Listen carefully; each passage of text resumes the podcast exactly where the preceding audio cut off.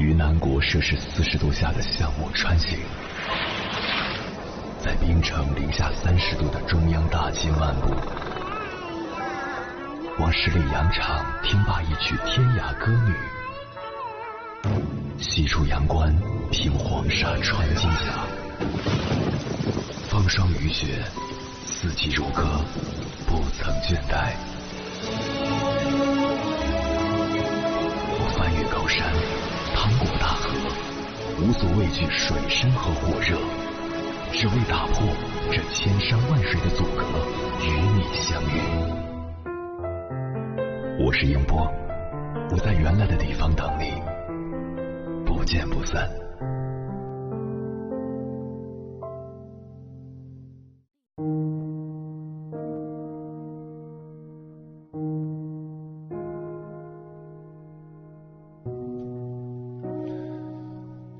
作家毕淑敏在《精神的三间小屋》一书中写道：“建立精神的栖息地是智慧生灵的义务，每个人都有如此的权利。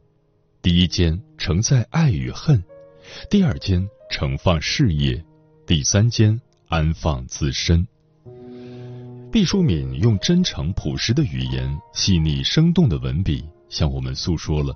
在浮华俗世及风雨人生中，如何布置容心之所，开拓精神的旷野？爱与恨是人一生中最基本的情感。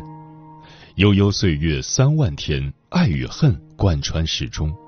无论大爱、小爱、自爱，或是仇怨、蔑视、憎恶，一生中经历过的所有悲欢离合、喜怒哀乐，都在诠释着爱与恨的主题。爱应是生活的主旋律，爱一定要比恨多。毕淑敏说：“要给爱布置出足够的空间，让圣洁的阳光温暖照亮，哪怕是遭受困厄欺诈的一生。要会净手焚香，洒扫庭除，销毁精神垃圾，方显光明、祥和与希望。”普通人在工作生活的裹挟中。慌张而疲累的急奏，爱恨情仇交织在一起，是爱多些还是恨多些，很难分得清楚。倘若爱，爱的方式正确吗？效果好吗？父母爱子女有“惯子如杀子，慈母多败儿”的说法。伴侣之间，从甜蜜厮守到劳燕分飞，不单纯是爱或不爱了那么简单。年少时很投缘的朋友，经历岁月的洗礼，可能会变得渐行渐远，渐无书。世人慌慌张张，不过图碎银几两，找对了行业，觅得适宜的工作，并爱之弥深的幸运儿不多。大多数人只是有了份职业，为之付出时间和精力后，赚得碎银几两。养家糊口的压力摧折了五彩缤纷的情怀，劳累倦怠磨损了妖娆婀娜的华容。偏偏这几两碎银能解世间万种惆怅，保老人安康，儿女入得学堂，柴米油盐五谷粮，这才是职业给予普通人的最本质的慰藉。穿梭在喧闹扰攘的人群中，人来人往里容易弄丢自己，似乎身不由己的事情太多，心为身有，意为身意，常常忘了自己是谁。偶尔拥有片刻空间，又躲不开迷茫、焦虑或无所事事的漩涡，惴惴不安中放任时间的流逝和生命的荒芜，因此。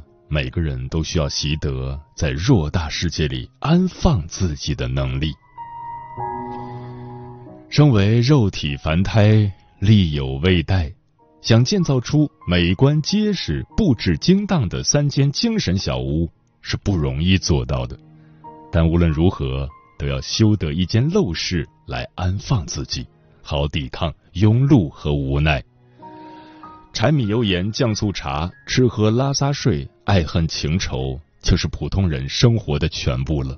无法自由选择，那就试着接受自己该面对的，多注入一点心思，把日子经营好。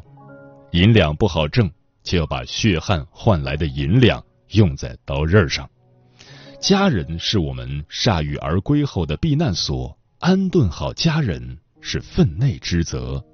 上孝父母，下养儿女，都不能错过有效期。从日常琐碎中捡拾起一点小兴趣、小爱好，觅得属于自己的清欢，就基本算是得偿所愿了。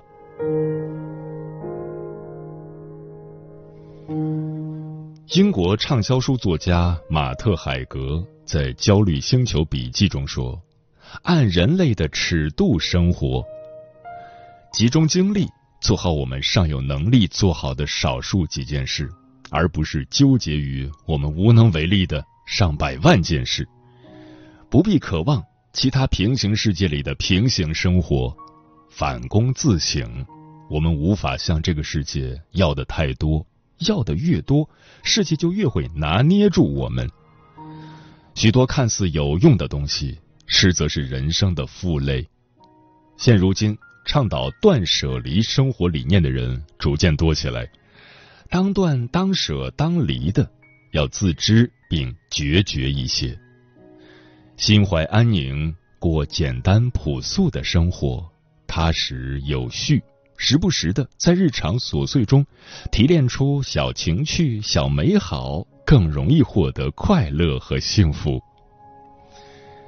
就像梭罗在《瓦尔登湖》一书中所写的：“我愿意深深的扎入生活，吮尽生活的骨髓，过得扎实简单，把一切不属于生活的内容剔除的干净利落，把生活逼到绝处。”用最基本的形式，简单、简单再简单。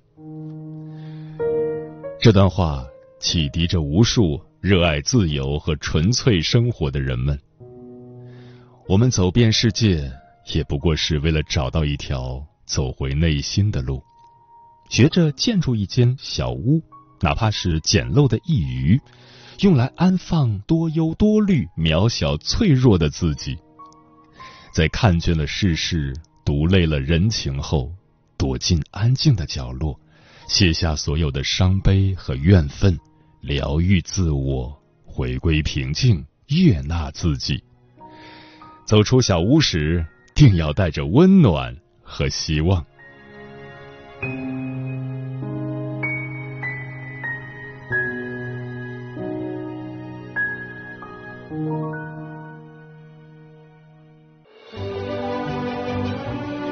越过山丘，谁在等候？跨过河流，你走了很久。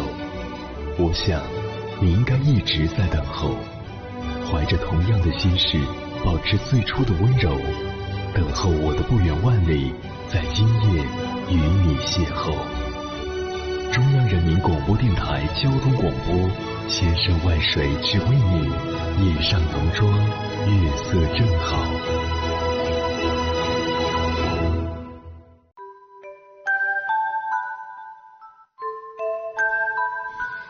感谢此刻依然守候在电波那头的你。你现在听到的声音来自中国交通广播《心灵夜话》栏目《千山万水只为你》，我是迎波。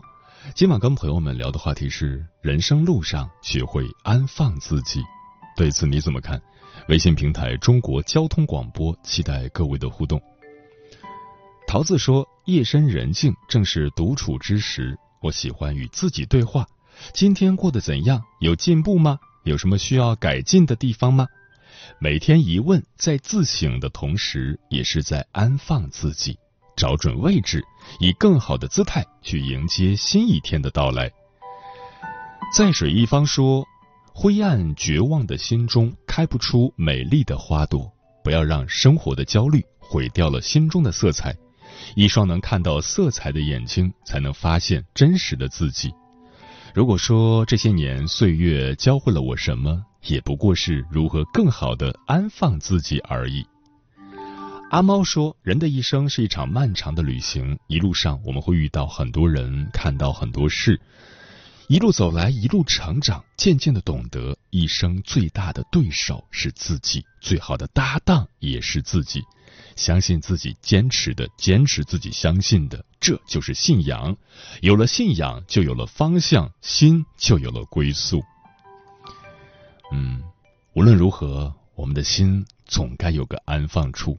就像苏轼说的：“此心安处是吾乡，心若安则为家。”心不安则飘摇，而我们现代人的不幸，则是源于找不到合适的地方安放自己的内心。接下来，千山万水只为你，跟朋友们分享的文章名字叫《这三个地方可以安放自我》，作者陈放金。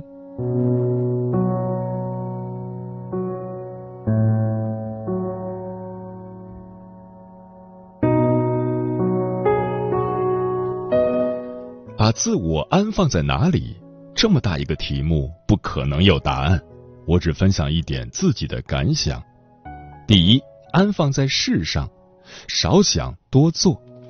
自我是具体的，而想出来的答案是抽象的。包括一切我写在这里的文字都是抽象的。看一百篇文章，不如身体力行做点事。当然，读书写作、脑力劳动也可以是做事。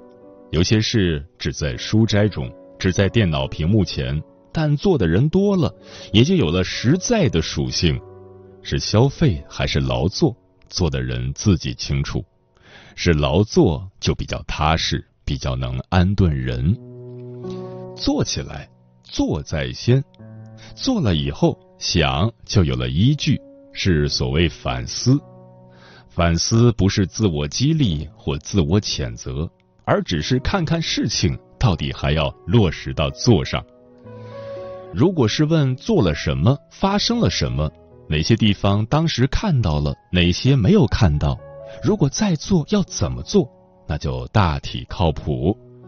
如果是问我表现的如何，做的好不好，别人怎么看我，怎样做能让我得到更多，收获更多，那就比较麻烦。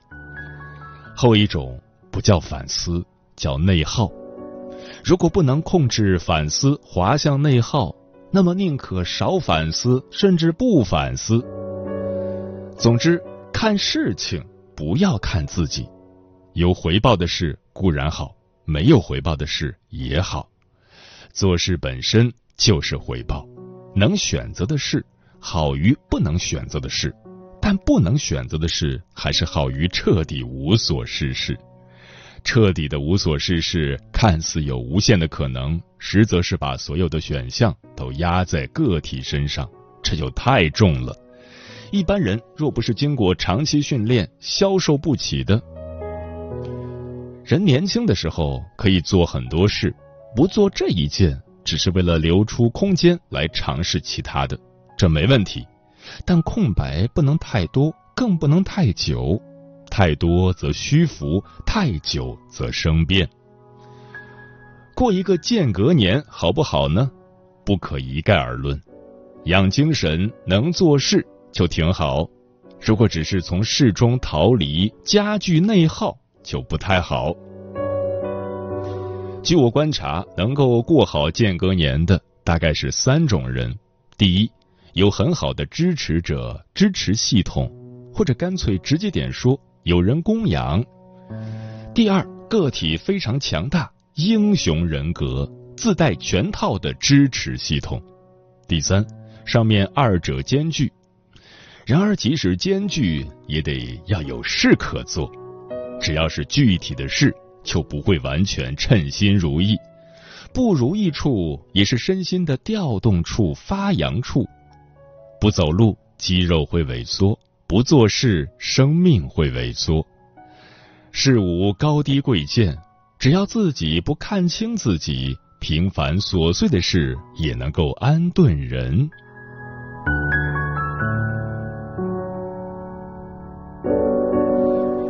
第二，安放在近处。近有两种，一种是距离的近，一种是认知的近。先说距离的近。包括父母、子女、邻里、同事、朋友，也包括家、单位、学校，常去的店铺、常用的物品等等。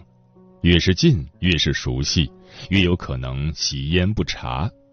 然而，恰恰是这些习焉不察，才塑造了一个人的自我。如果把这些都抽掉，自我就成了一个空心气球，一扎就破。近处的世界是一个人的大后方，后方越稳定，人才能走得越远。一个有家国情怀的人，其实不见得要多么高尚，你的自我就是这样形成的。确认这个事实，不去抗拒它、否认它，那么家国情怀就是自然而然的东西，近乎本能。同理，母语也可以安顿人，因为它点亮了你的近处。由此出发，一个人无论走得多远，依然是有家可归的。我认为学好母语是有用的，高大上的道理先不谈，至少。依托母语，可以给自己留一条回家的路。当你累了、倦了、受伤了，还能有地方可去。而不嫌母丑，不是要你屈从家长，而只是要你接纳自己。你可以感恩，也可以抗争，但你的自我的形成必有一部分从父母来。这个近处的事实是否认不了的。同样的，时代、地域、肤色、阶层等也否认不了。那么，不如先接纳它，好坏不论，这是一个起点。然后，我们还有好多机会去发展它、丰富它或者改变它。在现代社会里，可改变的余地还是有不少的。自我的形成需要累积，凡可累积的都在近处。一个不断更新的自我，不会舍近求远，反而特别能够化远为近。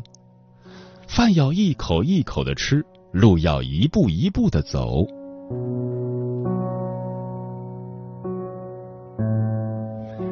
然后，认知的进就是常识。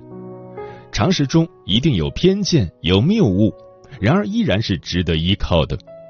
背离常识的，可能有真理。有最美好的许诺，然而依然是可疑的。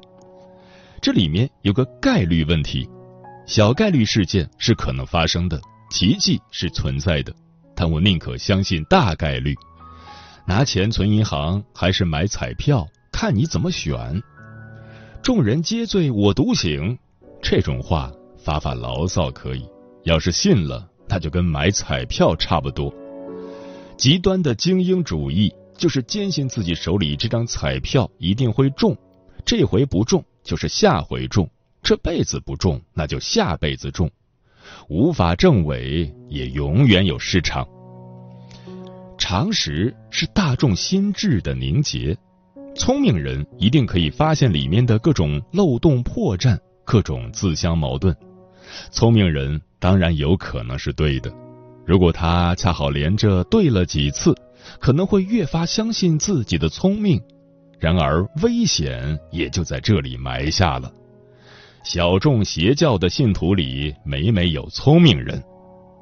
与众不同，一方面是出类拔萃、卓尔不群，另一方面则是偏离轨道、孤独无依。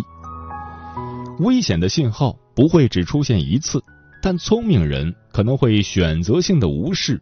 而把它理解为伟大的痛苦，理解为光荣之路、觉醒之路上的荆棘。大众的心智到不了这个境界，看到危险，知道害怕，反而不一定会上当。常识相对稳定，但也并非一成不变。一百年前，我们还没有多少科学观念，现在就很不同了。老人吵架也会说：“你这不科学。”把自我安放在常识上，也就是承认自己是普通人。当然，就跟相信自己是天选之子一样，相信自己是普通人也是一个信念，还是看你怎么选。